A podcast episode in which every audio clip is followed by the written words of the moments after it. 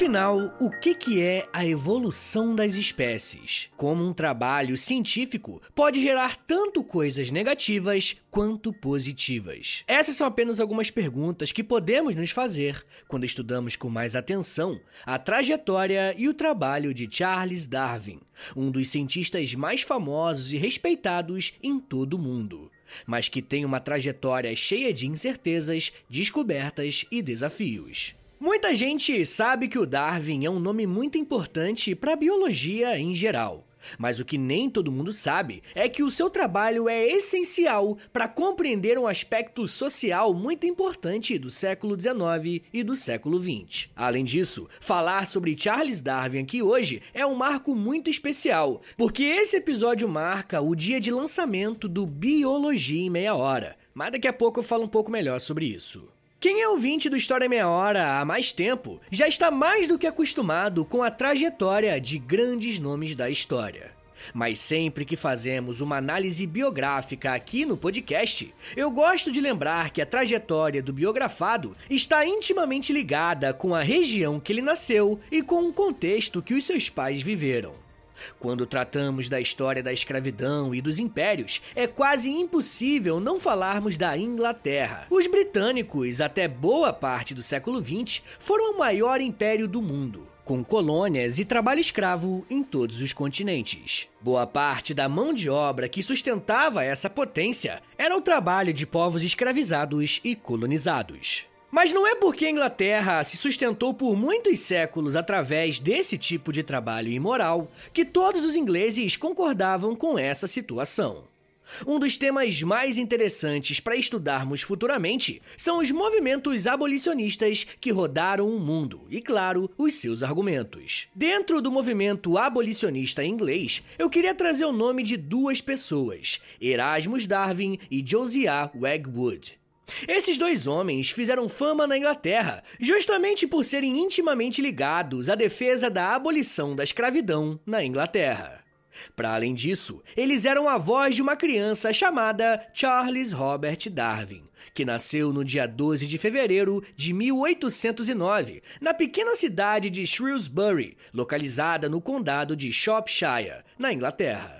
E vocês devem imaginar que ser um abolicionista no início do século XIX faz de você alguém bem fora do padrão para a época, certo? E é claro que uma posição como essa iria refletir na criação do pequeno Charles e os seus cinco irmãos. Ele nasceu numa família com muitas posses. O seu pai, Robert Darwin, era um médico e um investidor de sucesso. Um ponto interessante sobre a vida de Charles Darwin e a sua família é que eles eram muito ligados à vida religiosa. Os dois avós de Charles e os seus pais pertenciam a uma vertente do cristianismo conhecida como unitarista. Essa linha defendia a crença de que existe uma unidade absoluta na figura de Deus e rejeitam a ideia de trindade, tá ligado? O Pai, o Filho e o Espírito Santo. Por mais que eles tenham essa característica específica, Charles Darwin foi batizado na igreja anglicana pelo seu pai e pela sua mãe, Susana Darwin. E é legal pontuar essa relação da família Darwin com a religiosidade, porque como vamos ver mais para frente, a sua produção irá representar um choque muito grande entre a ciência e a fé. Como eu tinha dito, a família de Charles Darwin tinha uma condição de vida bem favorável. E uma prova disso é a oportunidade que ele teve de acessar ótimas instituições de ensino e, desde bem pequeno, ser educado formalmente, principalmente em escolas religiosas. De acordo com alguns registros que nós temos sobre a vida de Charles, vemos que desde bem jovem ele nutriu um interesse por história natural. Porém, ainda na infância, Charles Darwin teve uma de suas maiores perdas. Quando ele completou oito anos de idade, a sua mãe acabou falecendo. Infelizmente, eu não encontrei informações mais detalhadas a respeito do relacionamento dele com sua mãe. O que eu sei sobre a primeira fase da vida de Charles é que o interesse pela natureza e pelo próprio ser humano foi algo que o motivou a seguir nessa área. Uma coisa que pouca gente sabe é que o irmão do Charles Darwin, chamado Erasmus Darwin, também seguiu por essa linha de estudos. Os dois irmãos decidiram que, assim como seu pai, também seriam médicos. Charles e Erasmus estavam se preparando para ingressar na Universidade de Edimburgo para cursarem medicina. Porém, antes de entrarem na universidade, os irmãos decidiram tirar um período de experimentos e testes. Em 1825, eles se voluntariaram para serem aprendizes de um médico local, atuando no cuidado e no tratamento de pessoas pobres em Shrewsbury. Parte do trabalho de Charles era ser um auxiliar nas cirurgias e estar com o médico no momento em que as operações eram feitas. A maior parte das pessoas só tem uma experiência dessa dentro da faculdade no período que fazem o estágio. Mas Charles teve essa oportunidade antes mesmo de começar a estudar medicina. Só teve um problema: ele não gostou nem um pouco da situação. De acordo com as suas memórias, no início do século XIX, as cirurgias eram feitas de forma tão precárias que causavam muita náusea em Charles Darwin. Apesar dessa experiência um pouco traumática, ele entrou para a faculdade de medicina. Mas como ele já sabia que a experiência com cirurgias não era algo que ia interessar a longo prazo, Charles decidiu ir por outro caminho. Foi dentro desse curso que Charles Darwin teve contato com um campo de estudo que mudaria sua vida completamente: a taxidermia. Muita gente acredita que quando tomamos uma decisão e as coisas não saem exatamente como esperado, essa decisão foi completamente errada. E a verdade é que as coisas não funcionam bem assim.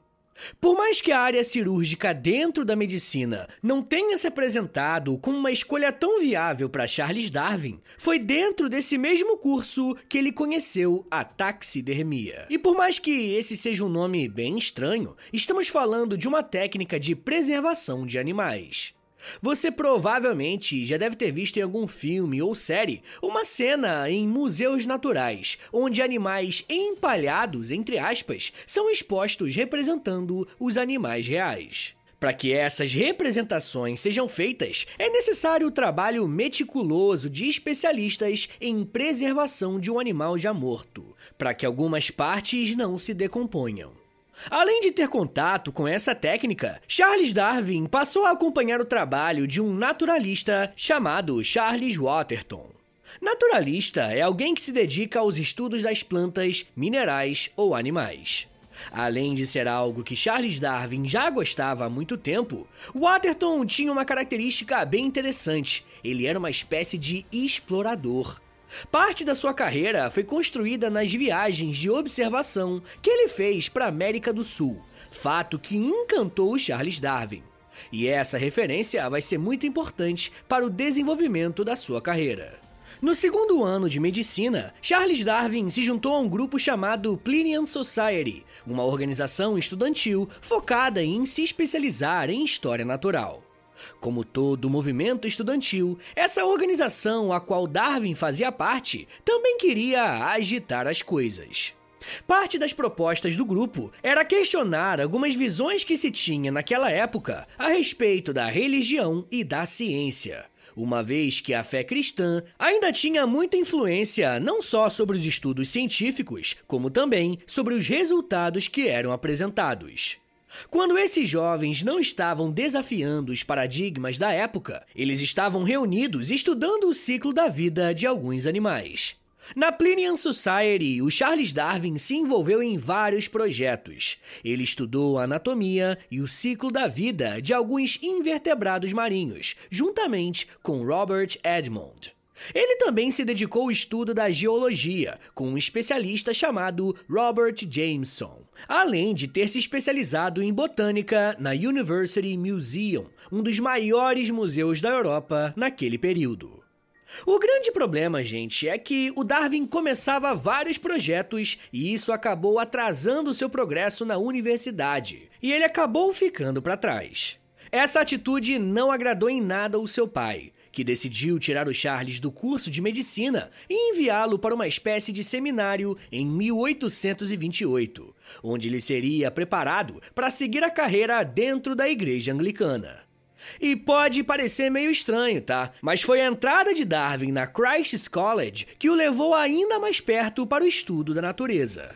Isso aconteceu porque, para os anglicanos, parte da formação de alguém que serve à igreja deve ser ligados às artes e à contemplação da natureza. Durante esse período de estudos religiosos com estudos naturais e artísticos, Darwin começou a fazer uma coleção de besouros que ficaria muito famosa anos mais tarde.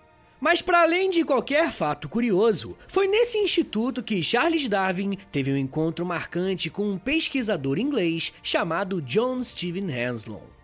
Henslow era um perito naturalista que defendia uma união entre a religião e as ciências naturais. Para ele, as duas coisas podiam andar juntas, por mais que muitos naturalistas acreditassem que isso não fosse possível. Para além dessa tese mais filosófica, digamos assim, Charles praticamente colou nesse pesquisador e começou a estabelecer uma relação extremamente íntima de amizade, admiração e respeito por Henslow. Não foram poucas as vezes que Darwin foi chamado de aquele que anda com Henslow. Stephen Henslow era um naturalista que se dedicava à botânica e aconselhou o seu pupilo a estudar e conhecer algumas florestas tropicais. Se você ouviu com atenção esse episódio, já deve ter entendido que quando um naturalista deseja estudar alguma coisa, ele não vai se enfiar em um laboratório e ficar lá por dias e dias. Boa parte de um naturalista é em campo, observando seu objeto de estudo.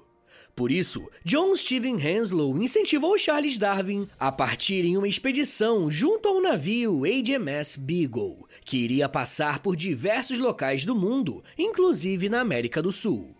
O projeto consistia em partir do Reino Unido e circular o globo, atravessando a costa da América do Sul e depois ir em direção ao Oceano Pacífico, pegando Austrália, Oceania, África do Sul, retornar ao Brasil e em seguida voltar à Inglaterra. Ao todo, essa viagem duraria cinco anos e Charles Darwin aceitou fazer parte da viagem, e a partir dali, a história da ciência nunca mais seria a mesma. O ingresso de Darwin no HMS Beagle é tão marcante que muitos esquecem que essa viagem quase não aconteceu. Como Darwin já tinha se mostrado um aluno meio enrolado, digamos assim, o seu pai não botou muita fé nessa nova empreitada e chegou a dizer que seria uma grande perda de tempo. Foi o seu cunhado que o convenceu a financiar a viagem do filho ao redor do mundo. Depois desse pequeno conflito familiar, Darwin finalmente embarcou no navio Beagle no dia 27 de dezembro de 1831. A primeira parada do navio foi no arquipélago de Santiago, no Cabo Verde. Nessa primeira parada, Darwin analisou algumas rochas vulcânicas, uma vez que já tinha estudado geologia. Enquanto o navio estava em alto mar, Darwin estudava diversos teóricos nos livros que ele tinha levado para essa viagem. Ao parar aqui no Brasil, ele ficou impressionado com a diversidade da nossa floresta tropical. Porém, infelizmente, esse não foi o único ponto que chamou a atenção de Darwin. Na década de 1830, o Brasil estava vivendo um dos auges da escravidão africana, fato que gerou uma revolta em Darwin. Ele chegou a escrever no seu diário, aspas, nunca hei de voltar a um país com escravidão. Fecha aspas. Não podemos esquecer que Charles Darwin vinha de uma família de abolicionistas, e o próprio Reino Unido já tinha iniciado um processo de abolição dos escravizados na Europa, e começava a pressionar os outros países do mundo para que fizessem o mesmo. E isso é interessante porque não é uma prova do quanto os ingleses eram bonzinhos ou algo parecido. Esse tipo de discurso também está inserido em um contexto em que as raças, entre aspas, eram entendidas de formas diferentes. Olha só o que o historiador Eric Williams vai falar sobre esse assunto, abre aspas. Tudo isso foi propagandeado como sendo a marca da superioridade da civilização inglesa e como algo dentro da ordem natural do progresso. Assim como a civilização inglesa já teve escravos e não tem mais, muitas nações ainda tinham. Isso virou um grande orgulho inglês. Fecha aspas. Essa questão da escravidão é bem importante, ao mesmo tempo demonstra uma possível hipocrisia dos ingleses. A viagem seguiu para a Argentina até chegarem no sul da Patagônia, onde Darwin fez uma grande descoberta de fósseis de mamíferos extintos perto de conchas modernas, uma evidência de que extinções não eram recentes como se pensava e que não houve sinal de catástrofes naturais ou alguma alteração brusca. Ou seja, existia um outro elemento que gerou a extinção dessas espécies. E agora que você vai entender por que, que eu falei de hipocrisia. Quando o navio Beagle chegou em uma ilha chamada Terra do Fogo, os ingleses capturaram três fueguinos, que eram os habitantes locais dessa ilha. Eles eram entendidos como selvagens e foram levados para a Inglaterra para serem estudados e, em seguida, evangelizados. E olha, eu não sei se o Darwin sabia disso, mas para um povo que tinha acabado com a escravidão por conta de crueldade, eles tinham acabado de cometer uma das grandes. Bom, mas apesar disso, a viagem continuou e eles pararam nas Ilhas Galápagos, local onde ele fez as descobertas daquilo que ficou conhecido como a evolução das espécies. Rapaziada, eu ainda quero falar mais sobre como que o Darwin chegou a essa conclusão e de que forma que ele chocou o mundo. Mas me dá um minutinho aí, tá, gente, que daqui a pouco a gente volta e eu falo um pouco mais sobre observação, espécies e religiosidade. Segura aí, que é um minutinho só.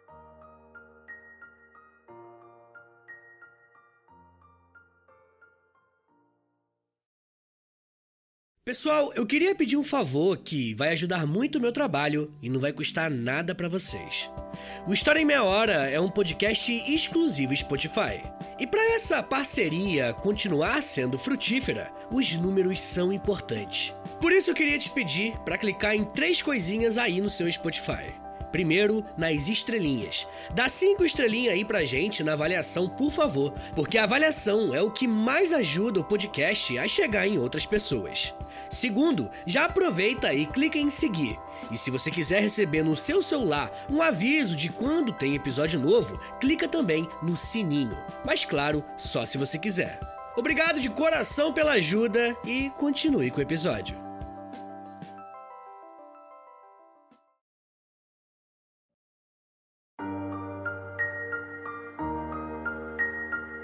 Abre aspas. Há uma grandeza nesta visão da vida com os seus vários poderes originalmente soprados em algumas formas, ou em apenas uma.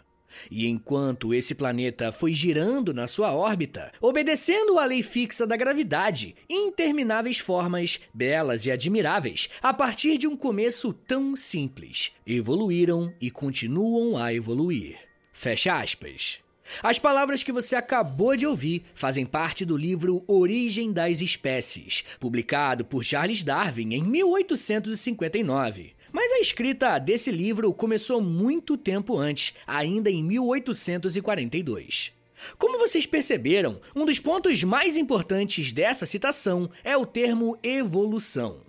Essa ideia começou a ser concebida quando Darwin chegou à ilha de Galápagos e começou a observar algumas aves que, no primeiro momento, pareciam ser de espécies diferentes. Mas com uma observação mais cuidadosa, ele percebeu que eram os mesmos pássaros, mas com características distintas uns dos outros.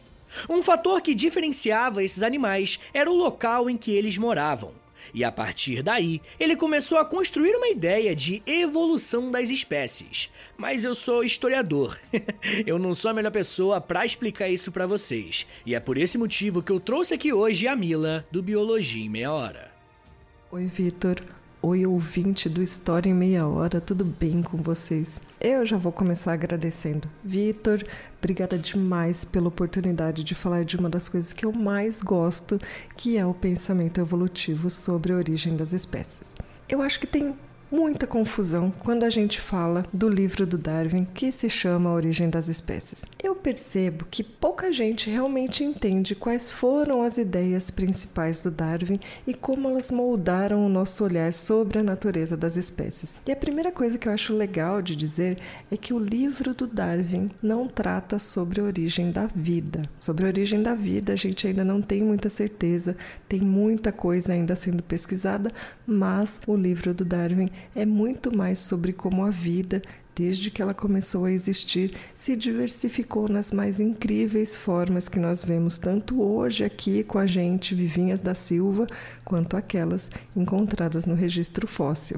Saber sobre evolução biológica é importantíssimo porque nos ajuda a entender não só como as espécies se originaram, mas também como as criaturas modernas continuam a se adaptar às condições atuais e mudar ao longo das gerações. Isso nos prepara melhor para enfrentar pandemias como a que a gente viveu recentemente. Saber como, ao longo das gerações, o SARS-CoV-2 mudaria por meio de mutações foi o que determinou que ele precisaria ser combatido rapidamente antes que a gente perdesse ainda mais o controle da situação. Bom, mas antes, eu queria explicar por que, que eu gosto de frisar o biológica do termo evolução biológica. Eu fico aqui pensando sobre o que, as pessoas entendem quando a gente fala sobre as ideias de Darwin e de outros pensadores e estudiosos que vieram depois dele e reavaliaram as suas observações, acrescentando as descobertas de Mendel com as suas ervilhas sobre hereditariedade. Daí eu lembro muito meus alunos chegando nas aulas com a percepção de que evoluir é melhorar, é progredir. Em outros contextos, isso pode até funcionar super bem, mas em termos biológicos, evoluir não tem nada a ver com melhorar. Evolução biológica tem a ver com mudar. Ela é uma mudança, mas uma mudança no que? Nas populações de indivíduos. A primeira coisa que a gente precisa fazer é tirar das nossas mentes que evolução é sobre indivíduos. Indivíduos, neste contexto aqui, não evoluem. Quem evolui são as populações de indivíduos. Isso porque a evolução é uma mudança na população uma mudança na frequência das características de uma população. E aí a gente precisa definir o que é uma população. Ela é um conjunto de indivíduos da mesma espécie que vivem no mesmo lugar e no mesmo período. Agora imagina que a gente vai acompanhar uma população qualquer por um tempinho e ver o que acontece ao longo desse tempo. Provavelmente ela muda, não? Ela aumenta, ela diminui, entra gente, sai gente, nasce, morre e as suas características também podem mudar. Isso acontece quer a gente queira, quer não. Eu vou pegar aqui um exemplo clássico dos livros didáticos para tentar explicar isso um pouquinho melhor. Eu vou usar o exemplo do melanismo industrial na mariposa Biston betulária na Grã-Bretanha do século XIX, que ficou famoso por ilustrar uma resposta evolutiva rápida. Para quem não conhece esse exemplo, a forma mais comum dessa mariposa ser encontrada antes da Revolução Industrial era bem clarinha, com uma coloração branca e cheia de manchinhas escuras. Essa forma é chamada de Biston betulária típica. Mas, depois da Revolução Industrial, uma forma mais escura, chamada carbonária, passou a ser a mais comum. Isso porque existem diversas pressões seletivas atuando sobre as espécies, pressões que realmente selecionam quem vai sobreviver e quem não vai, quem vai ser capaz de reproduzir e quem não. Nesse caso, a gente estava vendo o efeito da pressão por predação, mais especificamente, predação por pássaros. Daí, a gente precisa saber de algumas coisinhas antes. A gente precisa saber que algumas espécies de pássaros amam comer insetinhos, como as mariposas do nosso exemplo, e que as aves são predadoras visualmente orientadas, ou seja, que usam principalmente a visão para se guiar. Agora imagina que antes da Revolução Industrial, os troncos das árvores onde as mariposas gostavam de pousar eram cobertos por líquens clarinhos e que isso ajudava muito aquela forma mais clara de mariposa se esconder dos seus predadores. Ao mesmo tempo, isso era péssimo para outra forma da mariposa que ficava muito evidente nos troncos com líquens. O que aconteceu é que à medida que a Inglaterra passou a ser movida por carvão mineral, a paisagem mudou completamente. As árvores começaram a escurecer por causa da fuligem que saía das chaminés das fábricas e o jogo se inverteu. Era mais fácil agora para a forma mais escura da mariposa se esconder dos predadores. Isso fez com que a forma mais escura, a carbonária, se tornasse mais comum. O aumento foi tanto que isso pode ser rastreado nas coleções de insetos da aristocracia inglesa ao longo de várias centenas de anos. Em muitos distritos, a frequência da forma carbonária aumentou tanto que chegou a representar mais de 90% da população. Depois, houve um declínio da indústria pesada e o início do controle da poluição no final do século XX, que permitiu que novas árvores crescessem sem fuligem e que fossem novamente cobertas por líquens clarinhos. O que aconteceu depois foi que a frequência, ou melhor, a proporção da forma típica mais clarinha aumentou de novo. Essas mudanças na frequência de uma característica em uma população ao longo do tempo, ao longo das gerações, é o que a gente chama em biologia de evolução. Isso ocorrendo com várias características, porque nunca acontece só com uma característica por vez, ao longo de muitas, mas muitas gerações, ao longo de milhares e milhares de anos, é o que leva ao surgimento de novas espécies. E se a gente olhar para a geração 1, 2, 3, 100, é provável que essas mudanças não sejam tão fortes a ponto de separar esses indivíduos em espécies diferentes. Mas imagina comparar a geração 1 com aquela de milhares de anos depois depois de passar por grandes eventos climáticos, aumento de predadores, alterações ambientais, escassez de alimentos, depois de passar por um tantão de coisas, as mudanças nas características desses conjuntos de indivíduos podem ser tão grandes que talvez os indivíduos da primeira geração observada não sejam mais considerados a mesma espécie dos indivíduos mais modernos. E incrivelmente, isso não significa que os mais modernos sejam melhores maiores ou mais complexos do que os seus ancestrais. Significa apenas que eles são diferentes e provavelmente adaptados às situações pelas quais as suas populações passaram. A segunda coisa super importante que a gente também precisa desmistificar é de que a evolução e a seleção natural são a mesma coisa e não são. A seleção natural é apenas um dos mecanismos evolutivos que levam à evolução. Existem outros três tão importantes quanto a seleção natural. Eu fiz um episódio bem completo discutindo a evolução biológica e seus mecanismos, e se você quiser entender melhor sobre esse assunto, procura pelo Biologia em Meia Hora e lá você vai encontrar conteúdos diversos sobre conceitos, definições, histórias e a pesquisa na área da biologia. Vocês ouviram, agora nós temos mais um podcast na família e com certeza vocês vão ver muito mais sobre o Charles Darwin.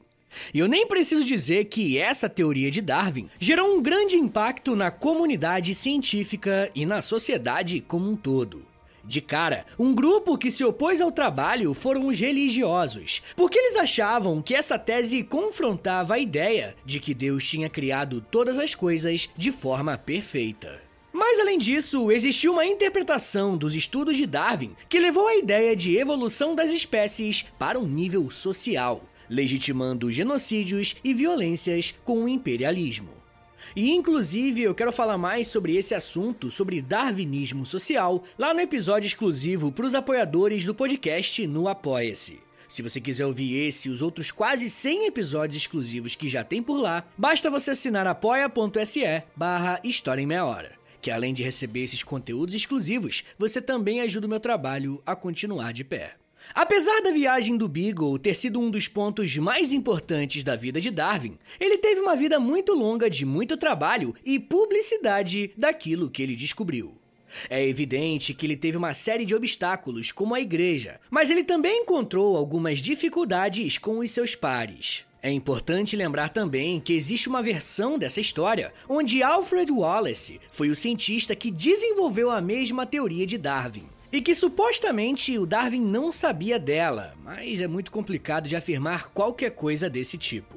Mas de qualquer maneira, fica aqui o registro de que há essa versão sobre o Alfred Wallace ter sido o primeiro a descobrir sobre a evolução das espécies e não o Darwin. Mas apesar disso, Darwin é conhecido como uma das figuras mais importantes da história da humanidade, porque as suas descobertas abriram uma nova porta para os estudos biológicos e trouxe uma série de questionamentos a respeito da origem da vida e de que forma evoluímos enquanto espécie. Darwin faleceu no dia 19 de abril de 1882, provavelmente vítima de um ataque cardíaco. Apesar de ser um crítico e ser criticado pela igreja, Darwin foi enterrado na abadia de Westminster, local destinado aos membros da igreja anglicana. Por ser alguém tão conhecido e popular, vez ou outra aparecem cientistas que tentam contestar as suas teses ou que dizem que a obra de Darwin não passa de um plágio barato. Mas isso já é um papo para uma outra meia hora.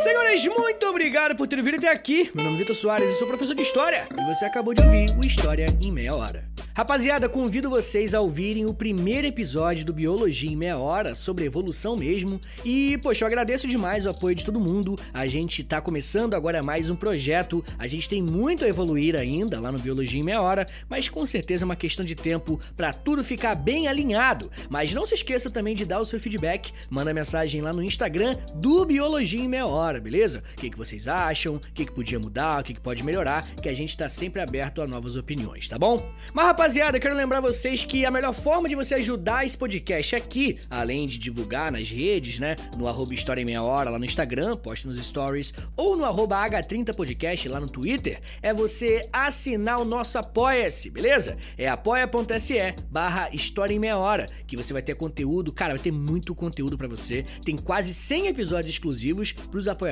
tem Clube do Livro lá pro nível 2, tem, tem, além de tudo isso, né? Você também recebe conteúdo diário lá no Instagram Instagram, se você assinar o nível 3. Cara, entra lá para você entender melhorzinho como é que funciona tudo isso, tá bom? O História Meia Hora também vende camisetas, moletons lá na loja, tá bom? É L-O-L-J-A, loja. Entra no site deles, é loja.com.br, digita História Meia Hora, que você vai ver a nossa lojinha lá bonitinha, tem camisetas muito maneiras e estampas totalmente originais. Entra lá que eu acho que você vai gostar de alguma coisa, tá bom?